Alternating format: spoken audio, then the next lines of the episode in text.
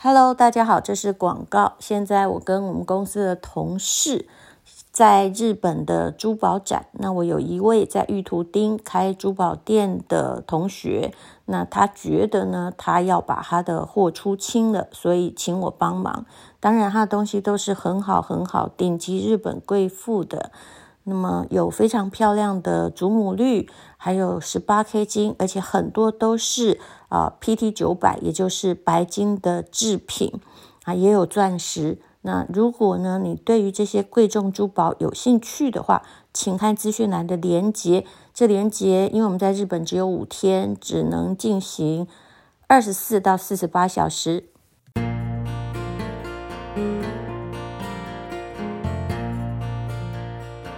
今天是美好的一天。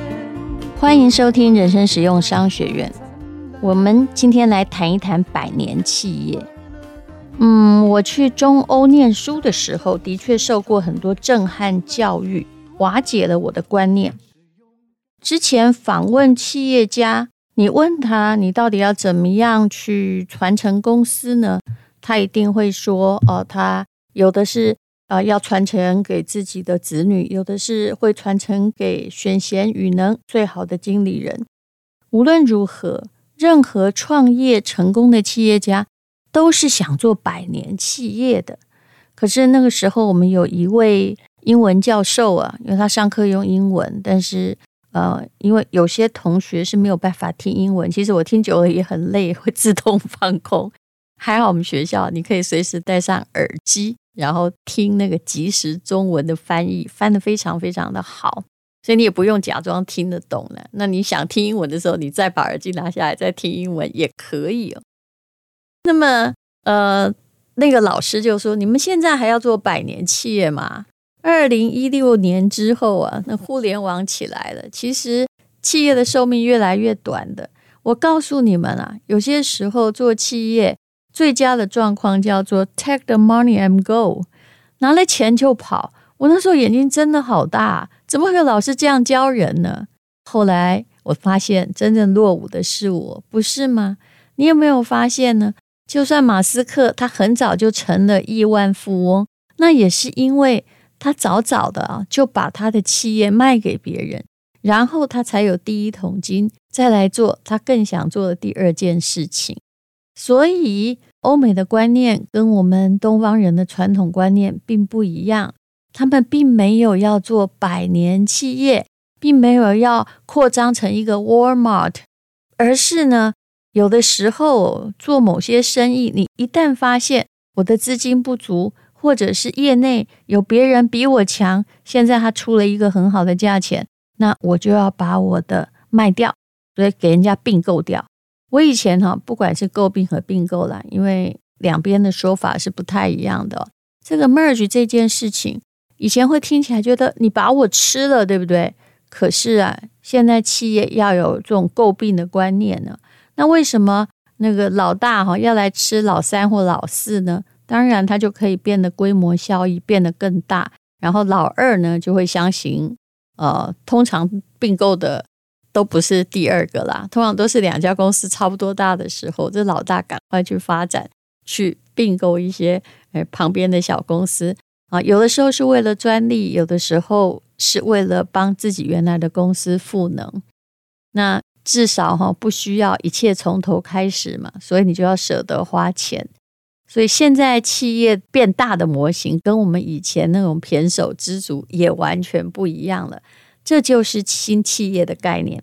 不过说真的，我认为啊，台湾企业在创业成功之后，大部分想的还都是百年，一直传承给自己的孩子。但是有些当然可以承传，但是有些企业啊，他说真的，他就是应付不了太长久，只有成功在一时，也没有太多理念。那我基本上我的建议就是。你也不要去求孩子一定要承接，啊，他不承接你就觉得他对不起祖宗八代，真的别这样。在很多年前，我就曾经看到有一位，他本来哦就是在还不错的就是外商公司工作，但是这个朋友呢，就被爸爸找回老家，说他不接班就是不孝。你猜他爸爸在做什么？他爸爸是在做那个首选鸭蛋的，也就是这孩子，也许他念的是电机系，他要很辛苦的回到家，哈，带着老婆回去，每天哈都在那里用手洗鸭蛋。嗯，这就是我说的这个模式可以很长久吗？那是不是呢？反而变得让你的生活变得毫无创意？你的生意真的要传人吗？如果那个生意可能是没有明天的生意，那就不一定要传给子孙。啊、像我以前也待过台湾很大的报社，那么你也知道，后来那个报社就没有了。当时大概没有人可以想到说，哇，这么大的报社会变成没有。但是平台转移，它一会儿呢就被别人取代掉，大概也花不了几年的时间，而。呃，这个老板的孩子，他可能也是在大家的吹捧之中长大的，也并没有任何新闻的直觉，当然也不可能像爸爸一样有那种书生报国的办报责任，所以呢，基本上他就是并不喜欢呢、那后来就是在这个报纸还卖得掉的时候把它卖掉。我老实说，我也不觉得有什么错诶，你也不能骂人家败家子。因为他至少知道我没兴趣，而且势不可为，那就不知道后来在做什么。但无论如何，不要在这里啊虚职下去。有时候可以变现也是好的。所以我对于企业的观念跟一般人想象中不太一样，不是什么都非得搞百年不可。有些时候你要很清楚，你的事业就是搞不了百年呐。那你如果开了一个奶茶店，虽然在小镇，生意很好，可是被取代性也很强啊，那就不要叫孩子去接班了吧。很多家长会跟自己的孩子说：“你好歹回来还可以赚个薪水，自己做老板很自由，不是很好吗？”但是你要想到，说不定你的孩子他不想跟你有一样的视野。所以我对于要不要叫第二代接班哦。我觉得这才是真的要问第二代的意见，而不是你觉得好就好。说不定你叫他回来，反而害了他。我相信多年前我看到那位回去做洗选鸭蛋的，除非他能够 在这个行业里面做一个改革者，否则他大概后来会很埋怨。本来我好好的，你怎么会叫我回家做这个苦差事呢？当然，爸爸妈妈很可能是说我现在身体。不好啦，其实是希望你回来啊！我每天都可以看到你孩子，反正这里工作还稳定啊。但是你不是真的在为孩子着想，你还是自私的。那么我们就来看看真正的百年企业吧。有商业研究学家做一个研究，当然你应该知道百年企业哪里最多呢？答案一定是日本。日本的百年企业多到什么程度呢？根据日本的最大的信用调查公司帝国数据的统计，二零二三年呢，日本呢已经有两千四百六十九家，我这数字还真的很详细啊，会迎来一百岁生日诶，所以呢，再加上以前已经超过百年了，哎呀，我以为总共只有两千四百六十九家，不是的，而是二零二二年之前已经超过百年的。有四万两千九百六十六家，哎呀，我的妈！但你有没有想过，这也是这个国家有时候，这就是两难。你越重视传承，你常常也越难创新，不是吗？那么世界上最古老的公司是日本哪个公司？如果有人考你这个问答题，你就要回答，叫做金刚组。它是什么呢？啊，它是专门建筑。寺庙的公司创立在西元五百七十八年，那个时候算一算，应该是在哇南北朝。那到现在已经有一千四百多年的历史了。这里让我打个广告，我在《人生不能没故事》有讲过一长串的南北朝，其实我自己讲到头都昏了，因为啊里面的精神病特别多，人吃人特别多。在一个变动的时代啊，可能挑战到人类那种敏感的神经，当应付不过来的时候，就会得神经病。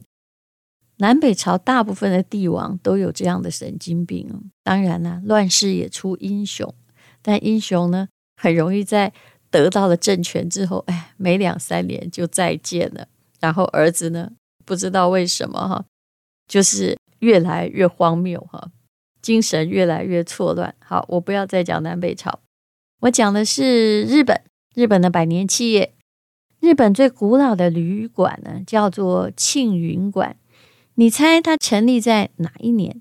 它是在西元七百零五年，也就是武则天去世的那一年。哇，那家的这个庆云馆呢，我真想去住一下。那它一晚的房价其实也还好啦，以现在而言，大概就是一万五千块台币左右啊。台湾现在所有的旅馆都好贵，这算起来也不是太贵啦。那么日本呢，何止百年企业？之前那金刚组就是千年企业啊。那美国呢？美国应该就是现代创业公司最多的代表，对不对？美国有一个科学家叫杰弗里·韦斯特，他曾经调查过。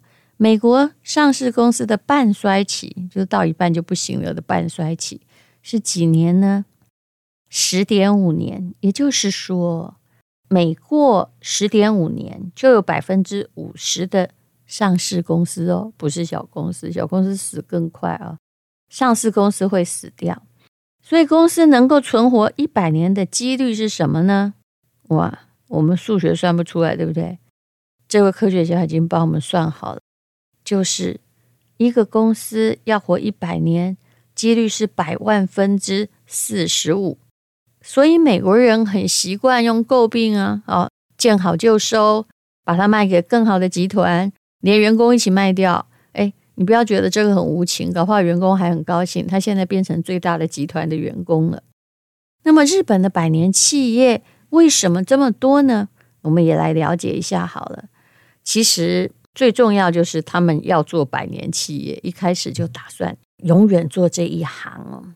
那日本有特别注重家族传承的概念，家里的男生呢，如果他是商家的话，那男生从小就要学习经商。那如果没有儿子呢？其实日本人呢，你说人家重男轻女也对啊。但是啊，如果没有儿子，其实女儿还是有挺大权利的，叫做招赘女婿或者收养养子哦。那女婿跟养子都得改姓。不过在我看到的故事里，这个养子也常常是在家里非常能干的啊，那一个从小的学徒。呃，我常常看到这样子的故事，因为这样子从小训练嘛。但是哦。我们这里已经很久没有听到遭罪了，可是日本还有哦。如果你要变成人家的人，要继承人家的家业，那你当然得改姓，对不对？比如说木村太郎，如果去入赘，嗯、田中家的话，他就要变成田中太郎。那以后他原来那个木村家，感觉上就完全没关系，也不必再往来，他要死心塌地的去经营。田中家的生意，那所以呢，你要当人家的家族接班人，你必须忘了原来的家庭，然后要非常尽责的再把这个交棒交到下一任接班人的手里。如果你是遭罪的女婿，那就是你的儿子，当然后来也有你的女儿，但是他们还是比较相信男性才能承传，这也是日本企业的问题。还有有一种是传女性的，也就是如果开那种温泉旅馆，你就会发现了，他们呢，哦，就会传给媳妇儿，而不是女儿，因为女儿要嫁出去。日本的百年企业第二多的原因呢，他们就是老老实实只做那件事情，卖寿司就不卖西餐，所以你很少会去看到日本人在搞什么复合式餐饮啊。卖饭的就不卖面，卖拉面的呢，呃，就如果你卖北海道拉面，你就不会卖呃九州拉面，所以呢，就大家呢就不会去跨行去侵犯哎隔壁家的生意。那么时间做得长了，客户喜欢你，呃，可能三代都在你这里吃饭，就会叫什么天妇罗之神、寿司之神之类的。那么当然也有人不想做本业，想要与时俱进，对不对？就好好像我们刚刚说的，南北朝的时候就有的金刚组，它是盖寺庙的建设公司。有那个组合的组，可不是黑社会哦。然后后来呢，他真的也尝试说，现在庙越来越少了，那我们去盖大楼呗。结果呢，就盖到自己破产。后来呢，在二零零六年的时候，大家觉得这家公司已经有一千四百多年没有了，可惜被别的公司收购。就后来他们真的又回去盖寺庙。至于有没有生意哦，我想维修应该是有的。现在在盖庙，嗯，应该机会不是那么的多。再来一点呢，就说什么是百年企业？为什么美国人呢要做百年企业，就是百万分之四十五，而日本这么多呢？因为日本的百年企业很小，只做一个东西就很小，有些就是小店嘛，对不对？像那个你去天妇罗啊，那个就是大概一个师傅两个徒弟顶多吧，哦，并不是一个扩张性的，像这个美国想要全盘通吃的这种大生意啊，而且他们的注册资金都还蛮少的。比如说之前讲过，跟武则天过世那年呢，同年创办的庆云馆这个旅馆。你猜他的注册资金是多少钱？只有一千万日币耶，那也就不到三百万台币。那为什么日本企业不想扩张，只想老老实实本分的？基本上连连锁店呢，都是比较近代的概念呢？为什么他们不做大啊？那当然也有做大的啦，像 Sony 就做很大。可是刚刚讲的这些百年企业。有的时候是不敢做大。日本有一个企业研究家就曾经说过，日本的企业的规模跟公司税有关系。假设你的注册的资金是一千五百万，那公司税大概就是二十四万，听起来不多，对不对？就是一点六趴左右。如果注册的资金达到一亿，法人税就公司税就会变成百分之二十三，所以大家就干脆小就好了。那以我在日本开公司的经验，其实我还看到另外一件事情，也就是啊，你若盈利越大，那么你就一定要雇越多员工。事实上，你的利润是挺小的，因为如果营业超过了一个额度，搞不好就缴到了四十趴，相当相当的可观。那最近日本人也穷了。他们每过半年呢，就跟我先预收，就按照去年收的税来预收今年的税，半年就要缴一次，来收公司的税。这当然就是穷的表现了。那所以呢，把企业做大并没有什么好处啊，税也很惊人啊。因而呢，能够做大的日本公司不多。目前为止，你看到的可能都是三 C。或者是量贩店之类的，很多的日本企业其实连伙伴呢找的也是百年伙伴。怎么说呢？就是日本人很重视你这公司跟什么人做过生意。如果你交往的这些伙伴都是不错的公司，那你的信用值就会很高哦。根据有一位专家的说法，但我没有跟大公司做过生意啊，就顶多是买些东西嘛。他说，日本企业的合作有一个东西哦，也就是叫支付代码，它就是一个付款凭证。比如说你跟台积电合作，他就会给你一个支付代码，以后呢，你就出示你的这个支付代码，他们呢就给你汇款啊。那日本的公司。尤其是大公司在提供这个代码的时候都很谨慎，比如说，有人呢在日本跟 Sony 合作，就算是一个非常小的订单哦，才订了一万块日币耶，而且还是订什么？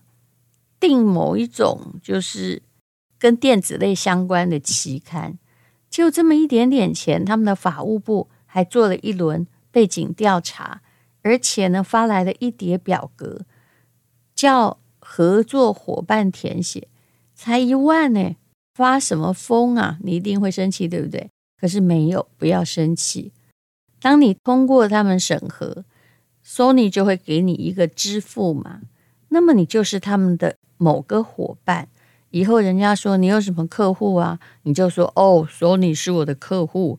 虽然他只跟我买一万日元，不过这个就不用说了，也就是你就得到了 Sony 的信用背书。所以，日本的企业主一旦犯错，或者是品质出了问题，那是必须要公开道歉，跟违法一样。大家都觉得他们的对公司的荣誉感很强，但是事实上啊，就其中一家公司名声完蛋，跟他合作就会降低其他公司的信用值。所以，你只要有一次出事的话，那你会连累到大家，就是死路一条了。其实无论如何，信用感是做生意中最需要的。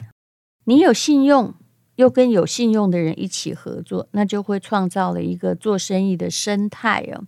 所以呢，这样的生意才做得长，因为大家都必须要诚信交往，对顾客也要诚信，彼此也要诚信，不是吗？当然，这是一个理想啊！我也看过狼狈为奸的。到底要不要做百年企业？我倒觉得，如果你刚创业或创业没多久，不要想那么多。现在的企业倒是比较像美国人所说的，要存在百年以上。就算你做的很小哦，因为现在到处都是透明的、可比价的，人家不一定要去你的店，就算你在他家楼下，也不一定要去。跟你光顾生意，非你不可，因为到处都叫得到东西。所以，企业到底要不要传承呢？这是一个很难的问题，要看你对你的企业有多少的认识。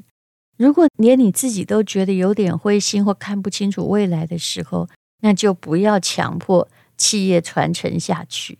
你想想看，假若马斯克的爸爸叫他传承企业，他的生父其实是还蛮有钱的哦，那就没有马斯克了，所以说不定孩子会创造更远的未来。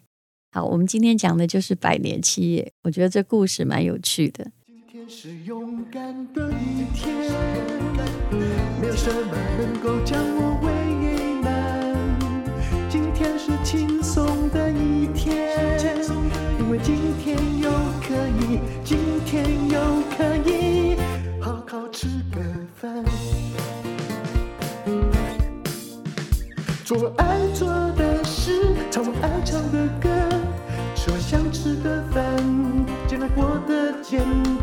做爱做的事，唱我爱唱的歌，吃我想吃的饭，尽量过得简单，尽量过得简单。这是广告。全台湾有很多档 ETF，而且越来越多。只要懂得一两档就可以了吗？其实不是的。如果是同一个人，他跟你收一万块钱，帮你做一件事情。还有周五千块钱就可以做一件事情，做的效果差不多，你选付五千还是一万呢？这就是很多 ETF 的症结了。陈崇明老师会帮你精选出五档的存股好选择，用这五档的 ETF 滚出千万退休金。不是免费课程，是非常精心的录制。也许你不需要懂非常非常的多，但是你一定要懂如何自己帮自己理财，钱交在自己的手里，有一定的策略，一定可以钱滚钱。超早鸟价是二七八零，后面有五百块的折扣码。我们在 Press Play 等你来上课，请看资讯栏的连接。